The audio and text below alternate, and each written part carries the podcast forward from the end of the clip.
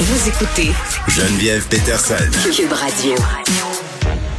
On revient euh, sur ce qui se passe du côté d'Ottawa. Évidemment, cette manifestation euh, de camionneurs où se sont émissés plusieurs groupuscules complotistes, euh, des regroupements d'extrême droite. puis on en a discuté la semaine passée là, à la base de ce convoi-là, des gens avec des accointances un peu douteuses. Patrick King, Tamara Litch, qui ont des visées quand même politiques assez particulières, des gens qui sont associés à l'extrême droite, euh, des accélérationnistes aussi. On va jaser tout ça avec David Morin, qui est prof à l'Université de Sherbrooke et titulaire de la chaire UNESCO en prévention de la radicalisation et de l'extrémisme violent. Monsieur Morin, bonjour. Bonjour, Madame Peterson. Bon, euh, quand même, euh, Justin Trudeau qui s'est adressé aux médias un peu avant midi, commenter cette manifestation-là en disant que tous les Canadiens avaient le droit d'exprimer leur opinion. Ça, je pense que personne n'est en train de le remettre en question.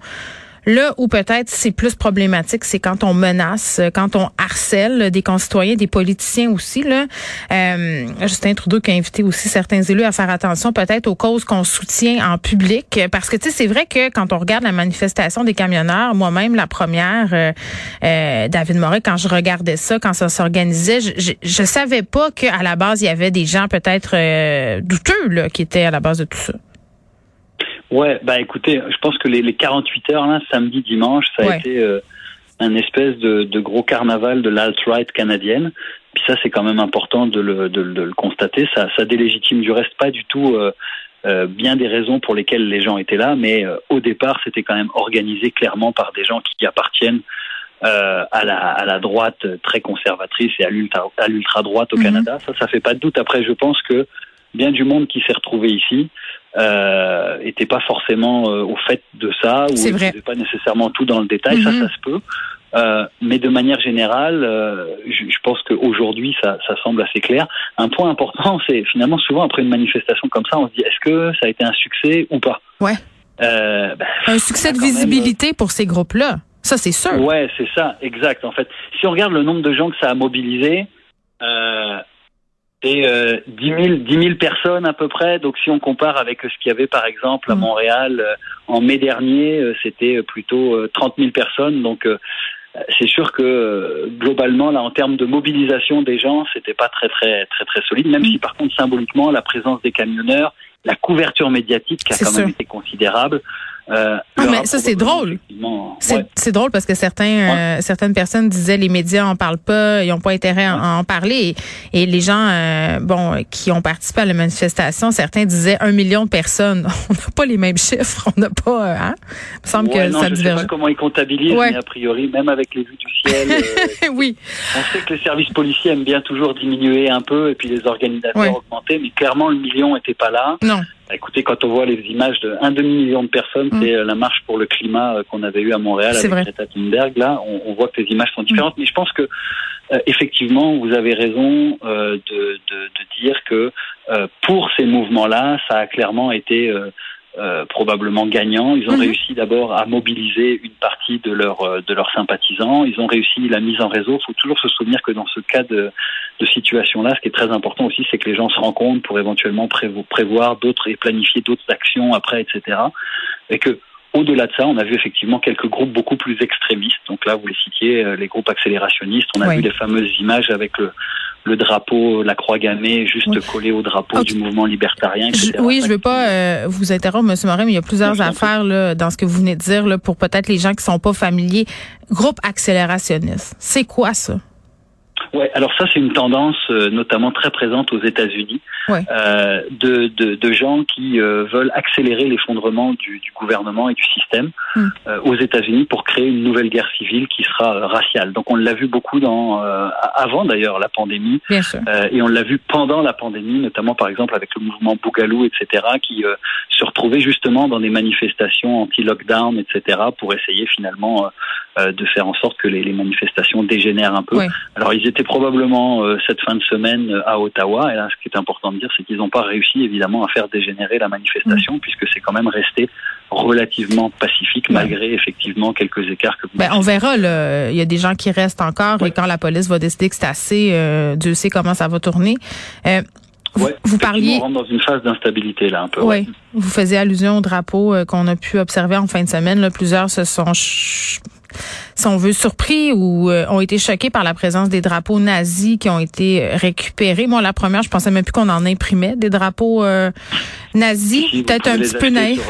oui, mais mais lesquels en ondes, mais il y en a. Ouais. Qu'est-ce que ça dit la présence de ces drapeaux-là? Bah, écoutez, ça dit que euh, on observe une montée de l'extrême droite mm. en Occident depuis maintenant une décennie. Euh, c'est très clair euh, et, et ça c'est vrai. Euh, on l'a vu évidemment, ça a notamment été très marquant avec la tuerie commise par Andreas Breivik en Norvège.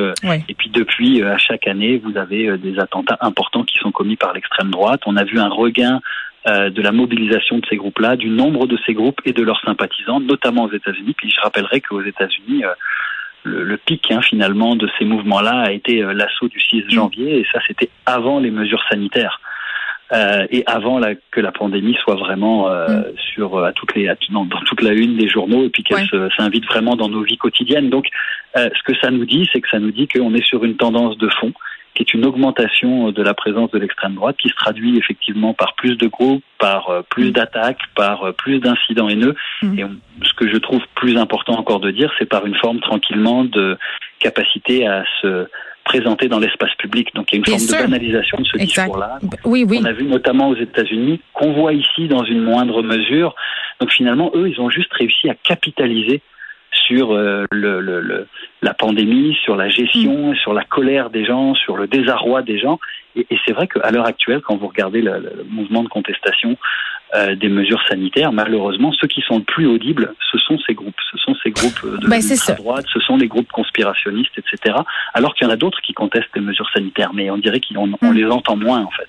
Ben, David Morin, écoutez, euh, je fais un peu de pouce là, sur ça. Euh, il, y a, y a, des groupes complotistes qui étaient présents à Ottawa, qui continuent de l'être. On a parlé des mouvements d'extrême droite. Est-ce que c'est nécessaire dans les médias de faire une distinction entre les deux? Parce que souvent, on met un peu tout ce beau monde-là euh, dans le même panier.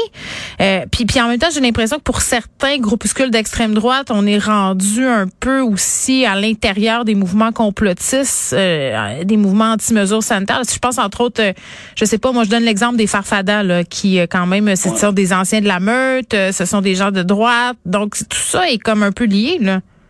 Oui, absolument. En fait, vous avez des, idéologies qui sont, qui peuvent être assez différentes, mais qui convergent. Donc là, par mm. exemple, on a évidemment l'extrême droite. On les a vus, les leaders d'extrême droite. Nous, on a fait une étude là-dessus. Euh, donc, je vous dirais, euh, sur la cinquantaine de leaders qu'on a observés depuis deux ans, euh, à peu près la moitié venait de la droite, la droite identitaire. Euh, vous aviez un 20% qui venait des mouvements clairement anti-gouvernementaux. Et puis, euh, vous aviez évidemment après, à l'intérieur de ça, des complotistes. Parce que finalement, le complotisme, la pensée complotisme, elle est sous-jacente à bien des formes d'extrémisme. Puis vous aviez aussi des mouvements un peu religieux, plus spirituels, et puis éventuellement santé et bien-être. Hum. donc, mais tout ça, finalement, converge à un moment donné de manière un peu pragmatique dans un mouvement de contestation. Alors, je pense que euh, il y en a qui sont euh, plus ou moins, euh, qui ont plus ou moins d'affinité. Donc l'extrême droite et les mouvements antigouvernementaux et les complotistes ont clairement des, des, des affinités. D'ailleurs, mm. on le voit bien dans le discours, toute la, la l'antisémitisme lié au complot juif, etc. C'est quelque chose qu'ils ont en commun. Euh, le, le, fait que le gouvernement est autoritaire et essaye finalement en secret euh, d'ourdir euh, une conspiration pour nous asservir et manger nos droits et libertés, etc. Mm. Ça aussi, ils l'ont en commun. Donc là où je pense que c'est vrai que vous avez raison de dire que finalement tous ces gens-là convergent, mais je pense que ce qui est important de faire comme distinction, c'est de dire on a des gens qui en ce moment instrumentalisent la crise pour faire passer leur agenda politique et distinguer les gens qui adhèrent. Parce que bien des gens qui y adhèrent adhèrent pas au mouvement anti-mesures sanitaires parce qu'il y a ces gens-là qui euh, défendent des idées conspirationnistes, etc., mais simplement parce que euh, ils sont juste plus capables de vivre. Ben, ils sont perdus, c'est des réponses. Ben ouais. Et puis écoutez, nous, vous en connaissez, j'en connais autour de nous. Moi, j'ai vu des gens rompre le dialogue quasiment après deux trois mois, enlever leurs enfants de l'école, adopter des postures mm. beaucoup plus euh, radicales sur la question de la vaccination, etc., qui mm. ne sont pas du tout des gens qui adhèrent ni à l'extrême droite ni au mouvement anti-gouvernemental. Je pense que si on les met tous dans le même panier, euh, on n'arrivera pas à, mm. maintenir une forme de dialogue avec ces gens-là en particulier. Ben, c'est drôle, je, partageais ce matin sur les médias sociaux une histoire toute personnelle euh, de quelqu'un qui faisait partie de ma vie que j'ai dû écarter parce que justement c'était radicalisé. C'est pas vraiment pas une personne à la base qui était anti-gouvernement, anti tout ça, mais c'est allé jusqu'à retirer son enfant de l'école. Et les témoignages que j'ai depuis ce moment-là, M. Morin, des gens qui ont perdu des conjoints, des conjointes, des sœurs, des frères euh, au sein de, de ces mouvements-là. Puis, tu sais, j'ai envie, puis on va terminer là-dessus, là, euh, ces mouvements-là qui, qui si on veut, euh, sont beaucoup présents sur les médias sociaux. Les gens se radicalisent sur les médias sociaux, mais le fait que ça se traduise en événements en présentiel, par exemple comme cette manifestation-là, euh, quel rôle ça joue ça dans l'espèce de, de légitimité de ces mouvements-là? Ben, c'est très important parce que effectivement c'est ça qu'il faut observer toujours. Les réseaux sociaux vraiment euh, c'est une distorsion de la de la réalité sociale. Euh, mais quand on voit que ces gens-là arrivent à mobiliser du monde sur le terrain et qu'il y a beaucoup de gens qui adhèrent, mm. là c'est plus euh, c'est plus préoccupant. Écoutez, nous les chiffres qu'on a juste pour le Québec, c'est qu'on a à peu près actuellement 6% de gens qui adhèrent de manière forte à la pensée conspirationniste et 15% qui adhèrent de manière modérée, donc qui peuvent mm. basculer soit dans le dans, dans la pensée conspirationniste pure et dure ou ailleurs. Donc je pense que euh, oui, il faut l'observer et je pense que notre travail individuellement, c'est d'essayer de mm. maintenir un dialogue avec les Mais gens. Qu'est-ce qu'on va faire? Qu'est-ce qu'on va faire? Moi, ma question, c'est ça. C'est après, là, quand tout ça est fini, qu'est-ce qui va ben, rester? quand tout ça est fini, une partie des gens qui adhéraient à ce mouvement-là pour des raisons personnelles vont arrêter, vont revenir à un quotidien euh, et puis ils vont recréer des liens avec leur famille, avec leurs proches. Mm. C'est pour ça que c'est important de pas rompre le dialogue. Quand je dis pas rompre le dialogue, on n'est pas obligé de discuter des mesures sanitaires avec les gens qui se radicalisent, mais simplement leur faire savoir qu'on est là quoi qu'il arrive et puis parler d'autre chose, ça, ça peut fonctionner. Donc une partie de ces gens-là vont laisser tomber et une autre partie va pas du tout laisser tomber. Et puis c'est là où certains partis plus populistes arrivent et essayent de capitaliser là-dessus. Euh, et c'est là où, à mon avis, c'est plus préoccupant, c'est qu'il y a des gens qui ont fait leur socialisation politique à travers la crise et qui vont rester dans une perspective très complotiste de la vie politique. Et finalement, ils vont rester avec une forme de sympathie à l'égard de quelque chose qui est plus radical en politique. Et là, ben effectivement, si ces gens-là rencontrent des partis politiques qui euh, ont une offre intéressante pour eux, ben on va voir simplement monter au Canada comme on le voit partout dans le reste de l'Occident. Puis là, on peut voir les, les partis politiques. Ben c'est ça, les partis politiques qui font de la récupération, on les nommera pas, on leur fera pas de pub, mais on les connaît très bien. Ben euh, J'ai envie de dire, prenons soin de nous. Il va y avoir une, un après pandémie, puis on devra composer avec cette réalité-là du tissu social qui est un peu magané, disons ça comme ça, euh, David Moret. Merci, qui est prof à l'Université de Sherbrooke, titulaire de la chaire UNESCO en prévention de la radicalisation et de l'extrémisme violent. C'était un plaisir de vous parler. Ça m'a fait plaisir. Je vous souhaite une belle journée. Au revoir.